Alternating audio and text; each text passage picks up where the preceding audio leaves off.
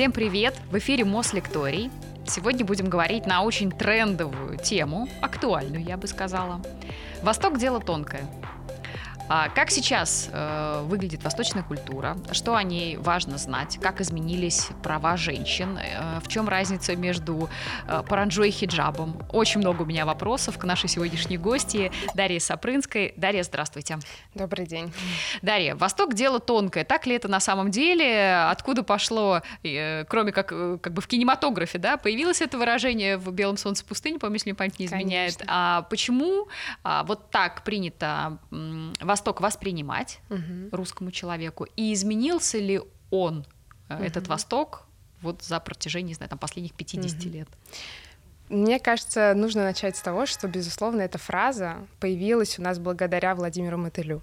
70-й год, «Белое солнце пустыни», и, наверное, с этим фильмом связано очень много каких-то прекрасных историй. Вот я лично помню о том, что, значит, там солдаты э, в женщин переодевались, ну, потому что было немного, видимо, героев для исполнения на площадке. Но э, в действительности эта фраза э, на самом деле стала популярной и понятной нам э, как олицетворение Востока. Ну вот, вот так вот сделал кинематограф, что эта фраза теперь наш фразеологизм. При этом мы, конечно же, всегда видели Восток как что-то иное, и здесь не просто вопрос о том, как русский человек воспринимает э, восточное пространство, и мы сейчас с вами поймем, что это за пространство, но еще и то, как э, русский человек, как представитель европейской культуры, где-то разделен, а где-то обращен к Востоку. А, ну вот, значит, э, мотыль придумал, а у нас всех закрепилось, и Восток стал тонким, а, каким-то сложным, непонятным, и, видимо, таким, который нужно как-то определенно ставить, определенно с ним разговаривать, и местом, которое производит большое количество стереотипов. На самом деле мы с вами, когда просто произносим слово «Восток», за ним уже тянется какая-то вереница бесконечного что-то. А что это? Это какие-то страны. Какие тогда? Сейчас в современной карте политической мы находим страны Азии и Африки, и несмотря на то, что Африка вроде бы должна как-то по-другому пониматься, не Востоком, все равно э, Африку мы будем с вами относить к этому пространству. Поэтому это все арабские страны, Китай, то есть совершенно разные цивилизационные конструкты, которые мы видим как восточные сообщества. Но почему тогда они соединены в какое-то единое пространство? Наверное, самый закономерный и логичный ответ в данном случае это сказать, что ну, есть э, некое направление света, то есть вот есть Запад и такая Птолемеева география, которая нам с вами определяет и рассказывает о том, как мы можем ориентироваться в этом пространстве.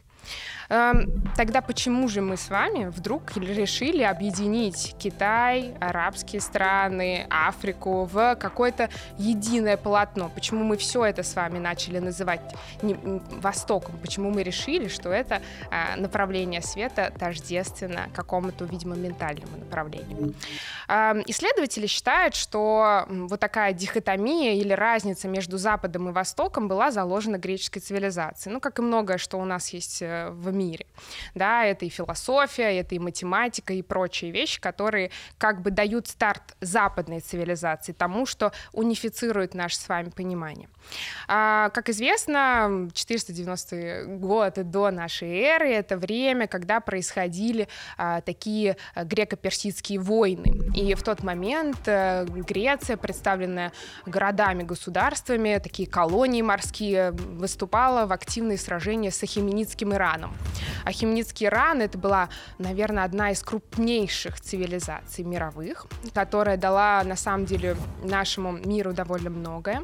Это и э, культурные какие-то достижения, и это известные Uh, у нас зафиксированы, например, сопротивление, как Александр Македонский борется с Дарием.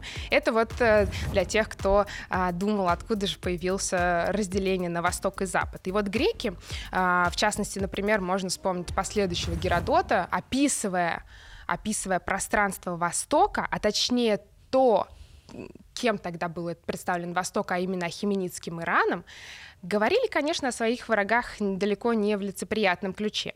Это не всегда были какие-то э, упоминания условных варваров, а мы помним с вами, что и Рим тоже падет именно благодаря тому, что а, произойдет переселение народов, а, как раз-таки, за, которое захватывало народы, представленными Азией и Африкой, а им, точнее не Африкой, конечно, а Азией, то есть те народы, которые переселятся с территории Китая, изначально это будут хунны, и они постепенно, благодаря миграции, которая будет вызвана в том числе а, климатическими условиями, окажутся на территории Римской империи. И вот а, в тот момент произойдет, конечно, сильное смешение и изменение того, как представлена вообще а, цивилизация. Разница между западной цивилизацией и восточной начала развиваться именно благодаря, во много, так считают многие исследователи, той разницы, которую описал Геродот. Вот то, что значит, есть эти персы, которые в тот момент представлены, конечно же, разным этническим составом, которые э, являются врагами греческих городов-колоний, э, которые на самом деле очень отличны по своему культурному образу мышления. Они а, не то чтобы варвары, но живут они очень богато, описываются они не то, что они какие-то плохие, а то, что они живут чрезвычайно богато, это сады, это определенный образ такой праздной жизни, и вот они, значит, э, вступают в сопротивление с э, греческой частью, которая для нас Запад. И с этого момента мы видим э, определенным образом разные культурные пласты. За греческой колонизацией последует то, что также для нас с вами является фундаментом в разнице Восток и Запад. Это, конечно же, религия. Ни для кого не секрет, что все религии, которые мы с вами считаем аврамическими, происходят с Аравийского полуострова. И центры, соответственно, этих религий вроде бы находятся в современном арабском тире а, из Израиле вот в этом пространстве. И, соответственно, это пространство, по идее, и географически близко, и, соответственно, ментально должно быть, и вообще образ жизни там одинаковый. А, тогда как же так получается, что, несмотря на то, что э, пространство одно, религии разные, а, соответственно, и то, какой тон эти религии задают, э, влияет на нас совершенно по-разному? Вот получилось так, что те, кто будут э, исповедовать христианство, наследники того же самого э, греческого, греческого логоса, угу. станут э, на самом деле тем, кто сформирует западную цивилизацию. И тут и мы с вами, Россия, да, несмотря на то, что э, она э, формируется с точки зрения такой ортодоксии, да, мы знаем с вами, что на английском э, наша православная церковь это Orthodox Church.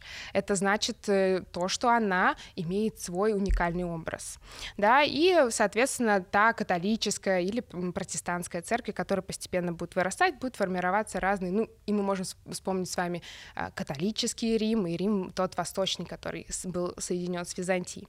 Вот это центры, соответственно, западного мира.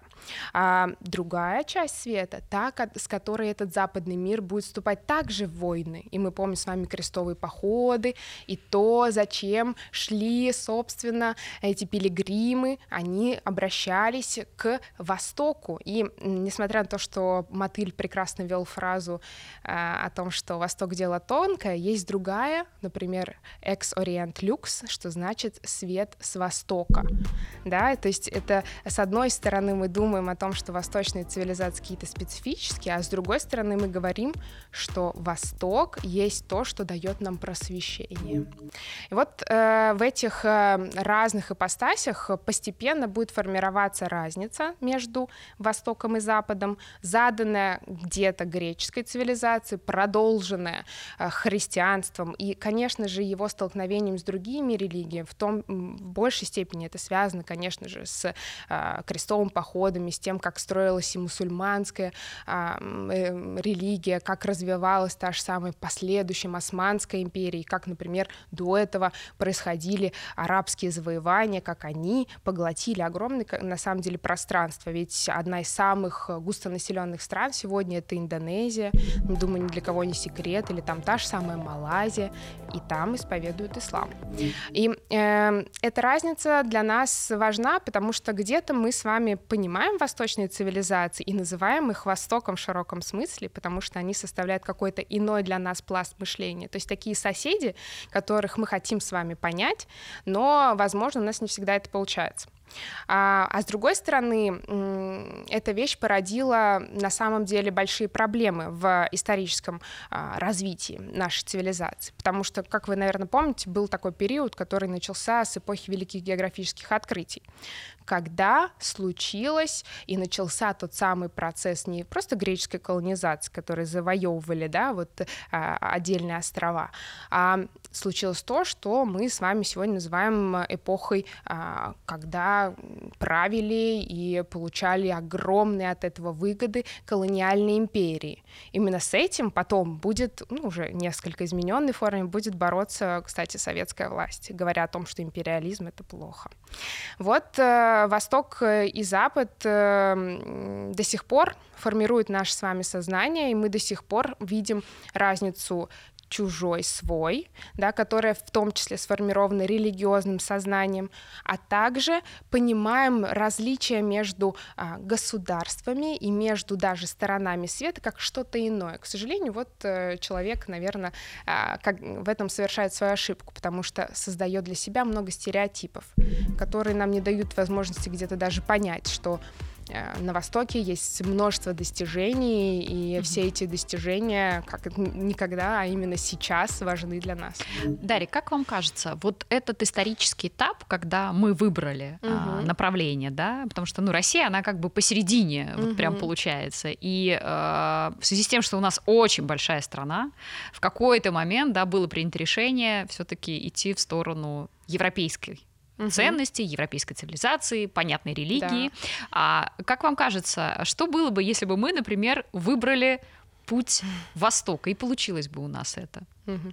Но это мне нужно вспоминать историю с Владимиром Красносолнышком и том, как же, значит, осуществлялся выбор веры. А, на самом деле Россия действительно уникальная страна, и я расскажу в каком плане. Мне будет трудно, знаете, есть замечательное выражение Ключевского о том, что история не, не терпится слагательного наклонения. Абсолютно так это работает. Всегда хочется фонтанировать, придумать что-то такое, а как же могло бы быть. Но эм, я бы посмотрела на этот вопрос э, совершенно закономерно закономерность с другой стороны. В действительности вот сейчас современная Россия, да, переориентируется на восток. Мы видим, какое количество у нас проектов запускается с восточным пространством. Но при этом а, способны ли мы как такая уникальная страна и договариваться с этим Востоком. И вот тут история нам может дать стопроцентные ответы. А, не зря существует евразийская теория, не зря существуют идеи, которые говорят о том, что Россия, как такая синкретичная страна, восприняла очень много традиций. Вот сейчас у нас э, в э, составе нашего населения порядка там, 15-16 миллионов человек исповедуют ислам. И живут они а, свободно, не, чувствуют никаких притеснений, уж тем более а, кто-то плохо про религию в России Не говорит. А с чем это связано? Как раз-таки вот э, евразийская история нам это объясняет. Она говорит, простейший, например, исторический пример. Россия долгое время находилась под так называемым гнетом, а, но уже иго мы не используем в научном мире, а, но тем не менее она была составной частью так называемой Золотой Орды. И вот это государство Золотая Орда дало нам многое, дало нам а, определенный а, уровень, и точнее видение того, как а, необходимо осуществлять управление, что было сильно отлично от того управления с, а, например, той же самой а, Европой та самая, а, тот самый процесс, который называется в истории феодализмом, сильно разнится в российских реалиях или там в исторических российских реалиях и того, что, например, исследователи считают, что совершенно феодализма на Востоке не было. Поэтому Здесь правильно говорить о том, что благодаря тому, что Россия всегда была сопредельна миру ислама, или же тот мир не всегда был исламский, это тоже нужно понимать, или миру, который сейчас мы с вами называем Восток, в нее вбралось довольно много восточного, что дает нам возможность строить диалог и быть в этом успешным. Давайте тогда начнем разрушать стереотипы. Угу. В этом мне кажется, нам должны помочь восточные женщины. А, есть как бы четкое ощущение того, что мир восточных женщин и мир женщин, которые живут в европейской цивилизации, в России, он очень сильно отличается. Почему женщина кажется угнетенной? Потому что она помещена в определенные условия. Во-первых, мы все слышали про многоженство. Во-вторых, мы все знаем о том, что ей обязательно нужно носить что-то, что закрывает ее от других взглядов, да, других людей, э, чаще всего мужчин. Потом она кажется нам чрезвычайно бесправной. Но это все э, это все взгляд из западной цивилизации, который как-то вот э, сказал, что это плохо. Об этом на самом деле нужно помнить, потому что если бы эти женщины в действительности ощущали себя так плохо, наверное бы они в какой-то момент уже подняли все возможные восстания и э, сняли бы с себя все хиджабы и паранджи, э, что было в истории на самом деле, но было связано больше с политическим как бы курсом. Поэтому э, стереотипы о женщинах Востока, они справедливы для западного человека. Интересно, как они создавались. Вот была эта колониальная эпоха. Были периоды, когда фактически э, страны, которые мы сейчас с вами видим на карте мира, вот вы сказали Судан там, или, не знаю, Марокко, э, Саудовская Аравия и прочее, были разделены между в основном европейскими державами, ну, также была там Османская империя, например, которая э, та, управляла частью да, территорий. И, соответственно, эти территории, они не имели того политического образца, который мы с вами сегодня привыкли видеть они не были национальными, там не было Ливана, а, не было, а, не знаю, Арабских Эмиратов и так далее. То есть вот таких звучаний государств, соответственно, ассоциации себя, человека, живущего вот сейчас в этом государстве с такой, а, с таким названием, с такой национальностью не было. И не было необходимости, потому что в основном э, существовали в некотором другом представлении, а именно понимании своей религии, не было необходимости как-то определять свои права, потому что весь жизненный цикл, процесс жизни складывался, исходя из э, постулатов, э, будь то Библия или Коран. Вот представь себе человек в какой-нибудь э, республике сегодня современной стран Центральной Азии, жил так, что а, он а, при решении всех своих а, дел должен был обращаться в мечеть, да, должен был обращаться к имаму. У него был определенный институт э, судейства, кади. То есть он платил определенную систему налогов, которая была регламентирована религи религией. Она не была регламентирована вот сейчас как бы таким, а, ну, скажем, светским да. государством. Mm-hmm. Все это достижение или изменение уже а, 19 и дальше 20 да, там, века. Поэтому женщины, так же как и мужчины, находились, по идее, в довольно бесправных, э, на самом деле, отношениях, потому что они не осознавали своих гражданских прав просто потому, что на тот момент они находились в зависимом отношении от э, метрополий, тех государств, которые эксплуатировали это большое пространство Востока. А, это же, эти же метрополии складывали постепенно, потому что это же все-таки было не безвоздушное пространство, туда отправлялись а, не просто экспедиции, а люди путешествовали в эти места, богатые европейцы, да, а, значит, они занимались изучением, открытием и так далее, издавали всякие этнографические журналы и вообще говорили о том, а вот тут так, например, марокканский тип девушки или тут какой-нибудь тунисский и так далее. Вот. И э, знание человека, оно получалось, э, накапливалось, появлялось все больше сведений о том, кто есть кто э, в этом восточном пространстве, что, оказывается, там не все одинаковые. А, но и европейские идеи также как и, например, восто... знания о Востоке, э, не могли не проникнуть а, на территорию Востока. То есть, прибывая туда вся, э, представители метрополий, будь то путешественники или исследователи, или администрация, они привносили что-то европейское, то есть какие-то уклады, которые свойственны западной цивилизации. И вот э, феминизм, как идея, также туда попал. А, попал он благодаря, ну, если мы говорим о Ближнем Востоке, то попал он туда благодаря, конечно же, представителям там, а, Францу, э, Франции, да, Британии, и, и э, они привнесли э, идеи феминистские, то есть, например, те же самые суфражистки оказывались на Востоке. Но что интересно, что когда эти женщины, например, была такая Юбертина Аклер, она, а, у нее было издание «Le Citoyen» называлось, и на страницах этого издания она рассуждала, что же такое феминизм, да, э, ну, это тоже вот как и вопрос религии, так и вопрос феминизма и всяких вещей с гендером, это чрезвычайно огромное поле для того, чтобы мы получили с вами много нападок, чтобы нас осудили, ругали, но мы предупреждаем сразу, что мы в мирном ключе об этом рассказываем, никого не собираемся задевать, но все-таки а, идеи правильно европейского толка, да, вот они появились в XIX веке, там 1839 год и так далее, в Америке, в Европе, и началось какое-то брожение, то есть женщины, получая образование, они поняли, что у них есть права, начинается формирование вот этого гражданского общества и так далее. Что же, мы будем сейчас с вами осуждать и говорить, а вот они были непросвещены, своих прав не знали? Нет, конечно.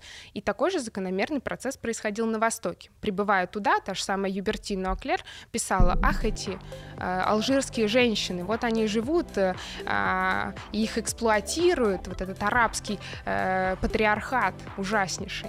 А колониальное, управле... колониальное управление, оно эти идеи использовало для того, чтобы сказать, может быть, эти алжирские женщины не были согласны, что их кто-то там эксплуатирует. Может, Надо... им все нравилось? Может быть, им все нравилось. Мы же их не спрашивали лично с вами, правда?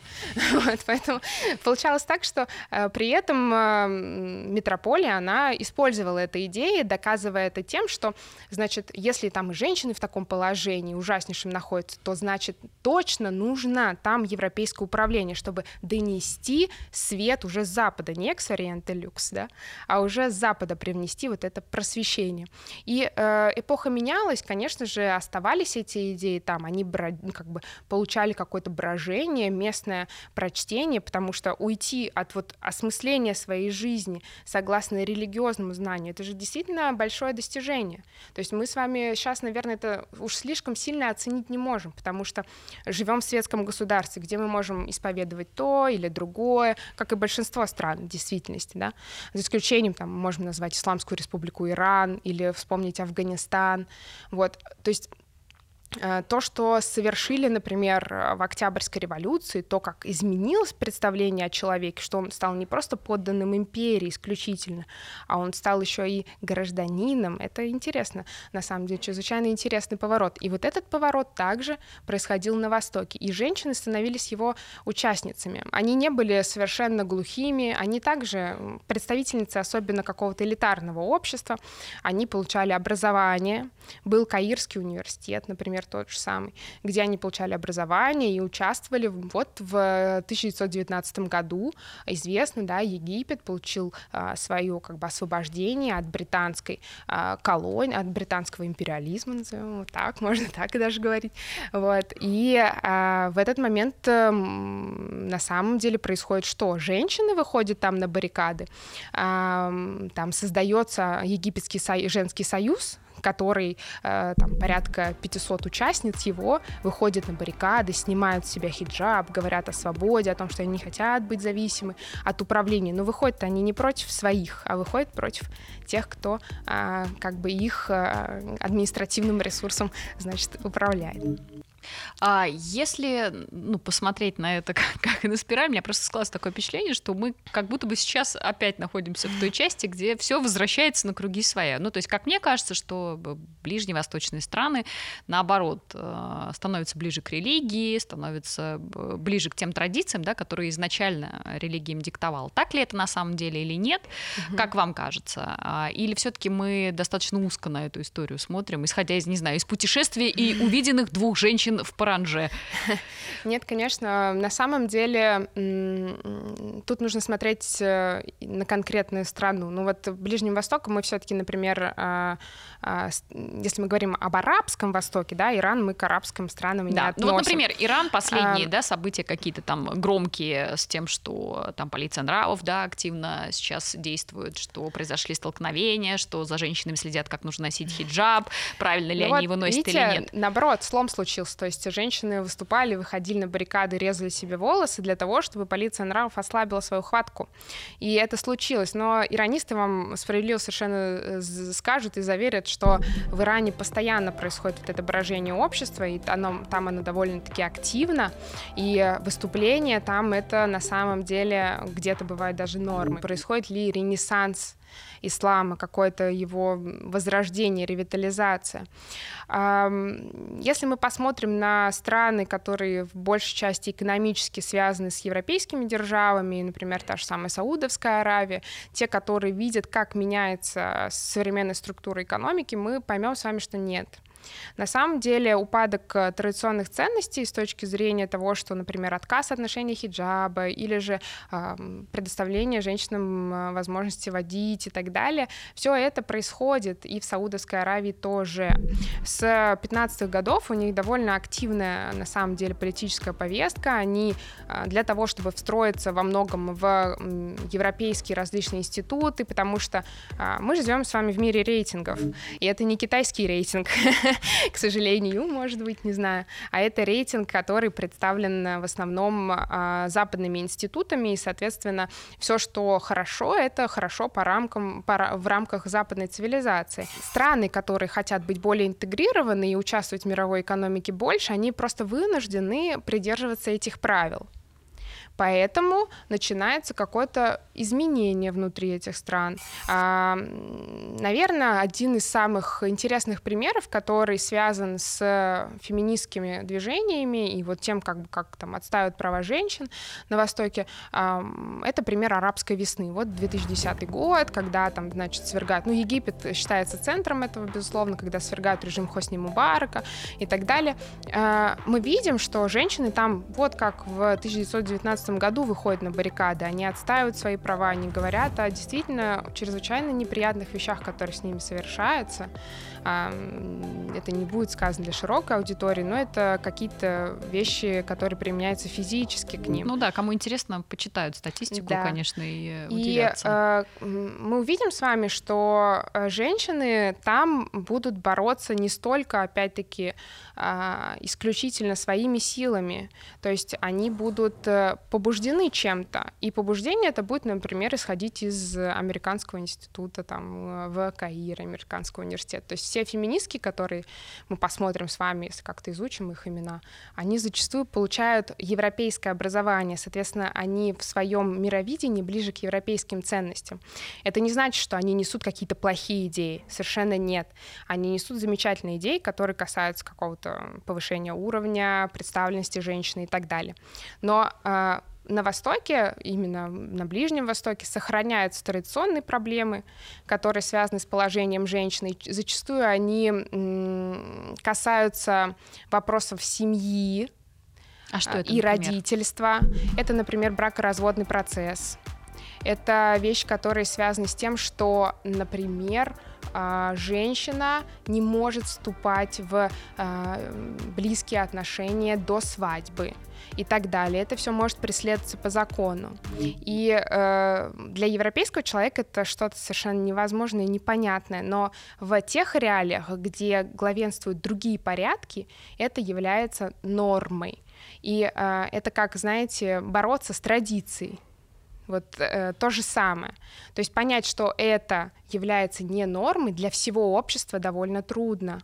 Поэтому происходят такие огромные события, которые зачастую идут рука об руку с политическими переворотами или политическими изменениями, военными переворотами, которые, например, вот нам, я уже говорила, арабская весна. А, но Восток не одинаков, да, и если мы посмотрим с вами на права женщин где-нибудь в Китае, то мы увидим, что там у женщин есть больше прав, чем у мужчин, то есть э, люди живут э, согласно другим э, представлениям о том, что хорошо, что плохо, как и у нас. А, зачастую, когда мы говорим о каком-то ренессансе реальном ислама, а, нужно говорить о пространстве Центральной Азии, а для нас это близкий наш сосед, и то пространство, которое всегда было согласовано как-то, мы всегда находились а, в довольно тесных отношениях, вот та же самая Золотая Орда, да, эм, это бывшие республики Средней Азии и Казахстан в составе Советского Союза. А, вот там а, с распадом Советского Союза, конечно, случилось такое обращение к э, исламу, и нужно упомянуть важный фактор, то есть это Э, не просто поиск себя, потому что действительно, оставшись без идеологии, сложно себя определить широким массам. Это явление адекватное. А, но еще и то, что нужно понимать, что на территории стран Центральной Азии, а в частности в Узбекистане, расположены одни из самых а, старых с точки зрения а, привлекательности для верующих а, мест, университеты, которые занимались а, обучением обучением а, теологии, да, то есть, ну, даже обучению тому, как а, нужно, значит, а, разговаривать с верующим, то есть подготовка, медресе различные, институты, а, и вообще, вот я говорила про пять столпов ислама, один из столпов ислама говорит о том, что верующий при возможности, кстати, должен совершить хадж, то есть он должен отправиться к священным местам, а именно Мекке и Медин. Но э, не каждый верующий, к сожалению, это может сделать, потому что это стоит огромных средств, и вообще э, не так уж просто до Саудовской Аравии добраться, да, есть много сложностей у каждого. Вот э, многие верующие совершают тогда малый хадж. И малый хадж как раз-таки будет направлен в страны Центральной Азии, а именно в Узбекистан, в священные города Бухара и Самарканд. А, как вам кажется, есть ли какие-то правила, возможно, да, которые нам Э, представителям э, европейской да, цивилизации, раз уж мы сегодня так uh-huh. говорили об этом, да, исторически, uh-huh. которые нам нужно учитывать, потому что мы сейчас много ездим туда отдыхать, uh-huh. да, вот о чем нам нужно помнить, uh-huh. когда мы смотрим в сторону Востока опять-таки, в том, что он разный. Если мы едем куда-нибудь на постсоветское пространство, то прекрасно мы можем не использовать казак или какой-нибудь другой язык, который там а, является государственным, но и говорить на русском языке, что прекрасно да, для нас.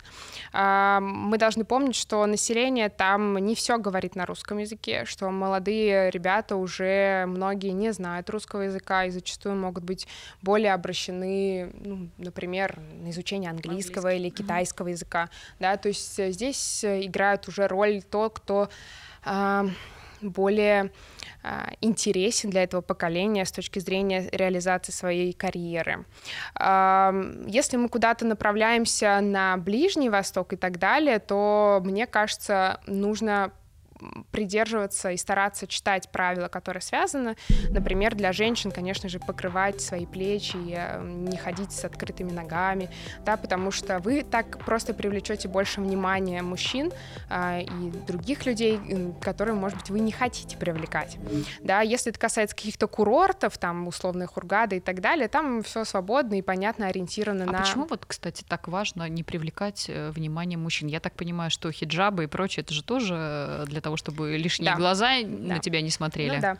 а, дело в том, что здесь есть а, ряд толкований и как бы подходов. Вот э, когда просто начинают ссылаться на Коран, э, видят, что в Коране, там, в определенных сурах Корана описано, что женщина, она не должна открывать части тела, которые могут привлечь взор, она не может э, выходить, например, там как-то без мужчины, и, в принципе, она э, должна находиться как такой а, цветочек, недосягаемый для других.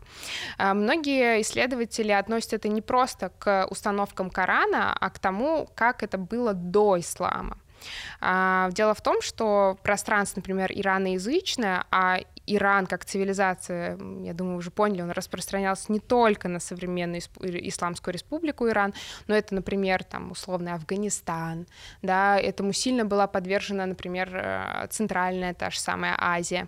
А, в этом пространстве долгое время существовал такой э, и существует э, ну, этическо-моральный кодекс, Пурда он называется, и он как бы говорит о том, что для того, чтобы женщина а, правильно была помещена в общество, да, она должна быть несколько изолирована. Это не значит, что она не может читать книги или что-то еще. Нет, это значит, что женщина, ну, мы можем с разных сторон здесь с вами это толковать, да, те, кто как бы а, сторонники того, что, значит, женщина там себя плохо чувствует, скажут, что это вот именно эта проблема, что, значит, женщина изолирована, а другие скажут, что нет, она изолирована по причинам просто там уклада, чтобы отгородить ее от... Обезопасить, ли... вы хотите Конечно, сказать? да. То есть создать какой-то барьер. И вот слово хиджаб, например, если мы с вами просто перевод этого слова посмотрим, это тоже значит барьер да, и, соответственно, в этом обществе этот барьер необходим.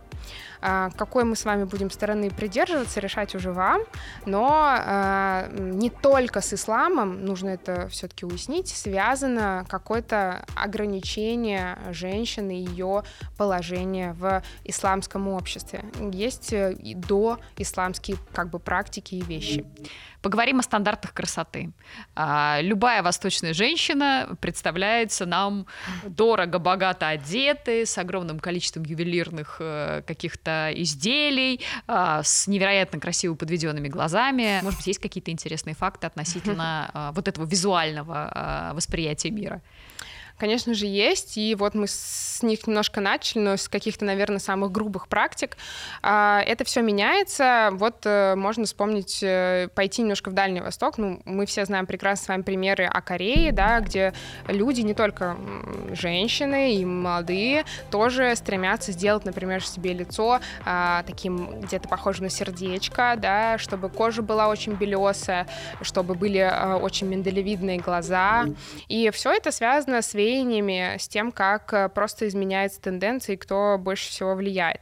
А, в Китае, например, всегда очень почиталась луналикость, ну тоже такое как бы круглое лицо, светлое лицо, тонкие брови, там красные такие губы, а, э, как лепестки роз. В общем, э, все, что мы знаем с вами из русской попсы, тоже здесь работает, мне кажется.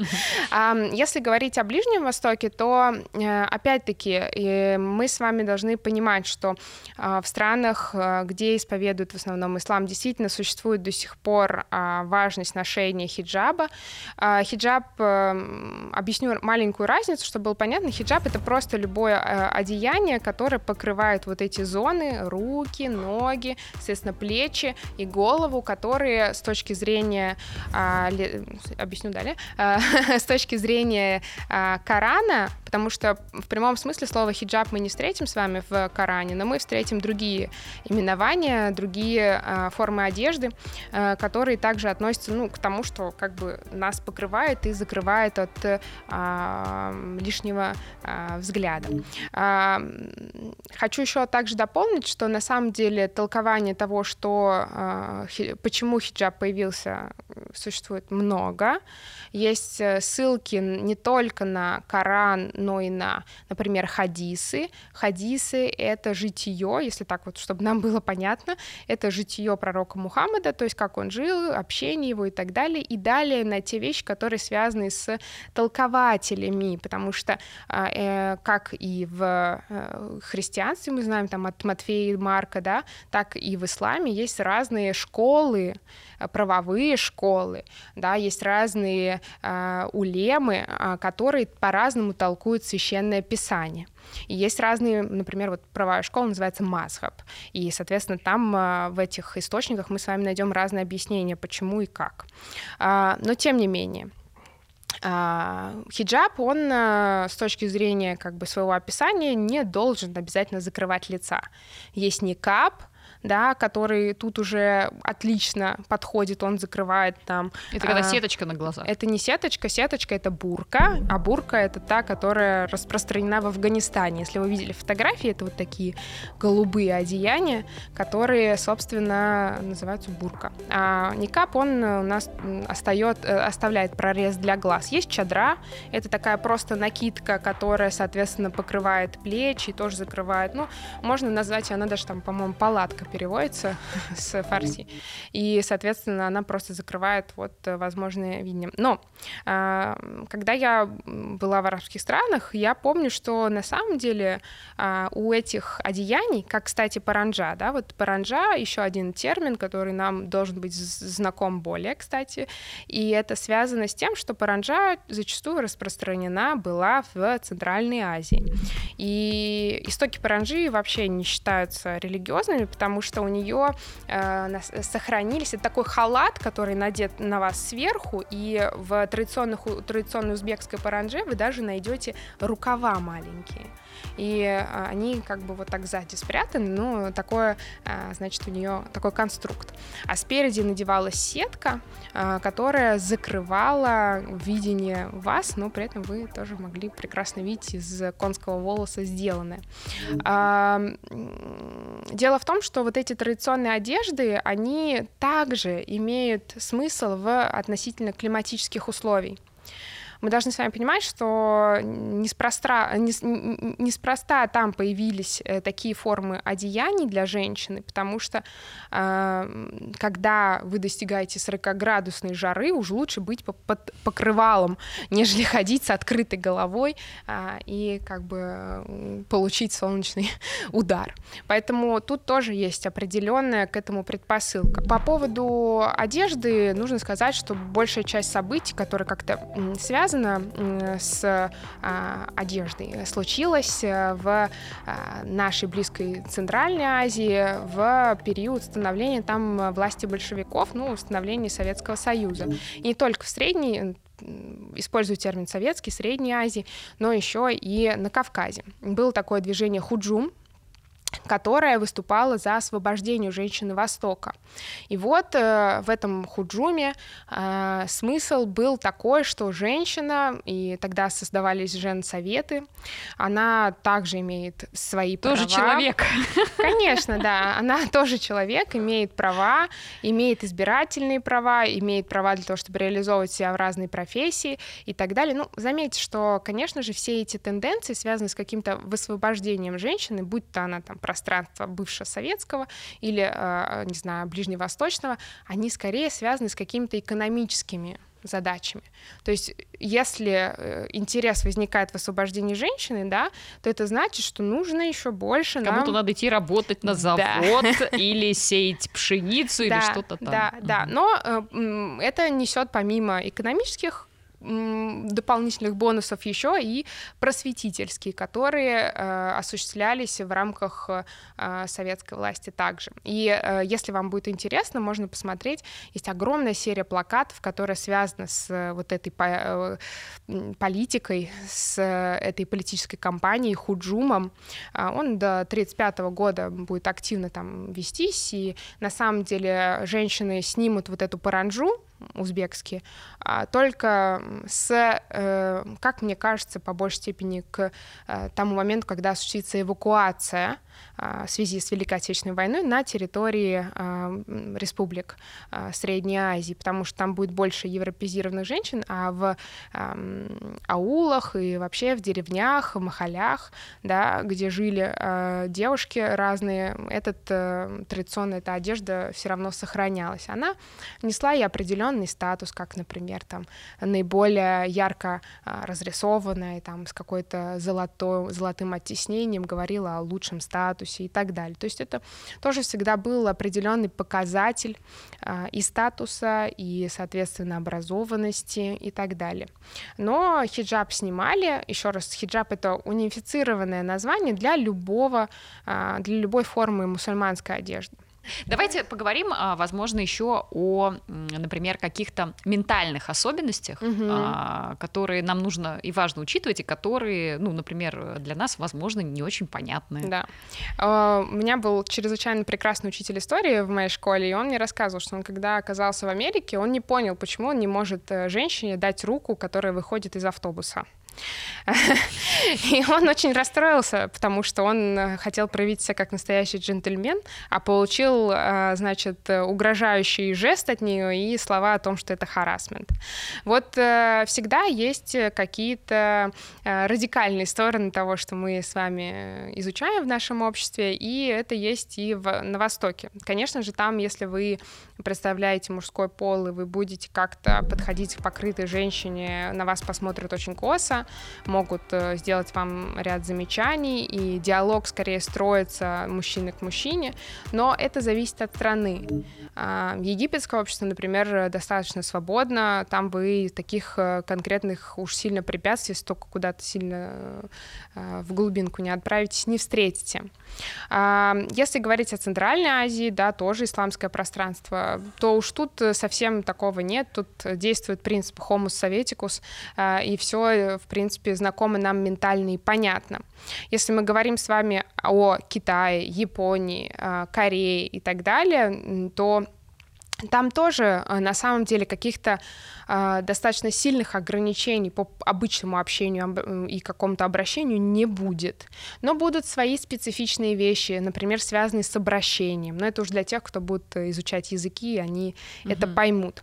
Э, мы должны просто э, нельзя унифицировать каждый подход, но если так подходить, то в действительности нужно понимать, что женщины э, на Востоке не ограничены и не бесправны давным-давно, э, потому что все-таки там произошли революционные события, появились национальные государства, они уже давным-давно встроены и борются за свои права. Есть женщины-министры иностранных дел, есть премьер-министры, э, они занимают разные посты. Я хочу заметить, что, э, несмотря на то, что Восток мужской мужского рода, да, как вы поняли, вполне себе женским лицом. Дарья, спасибо вам большое за спасибо интересный вам. рассказ. Спасибо вам.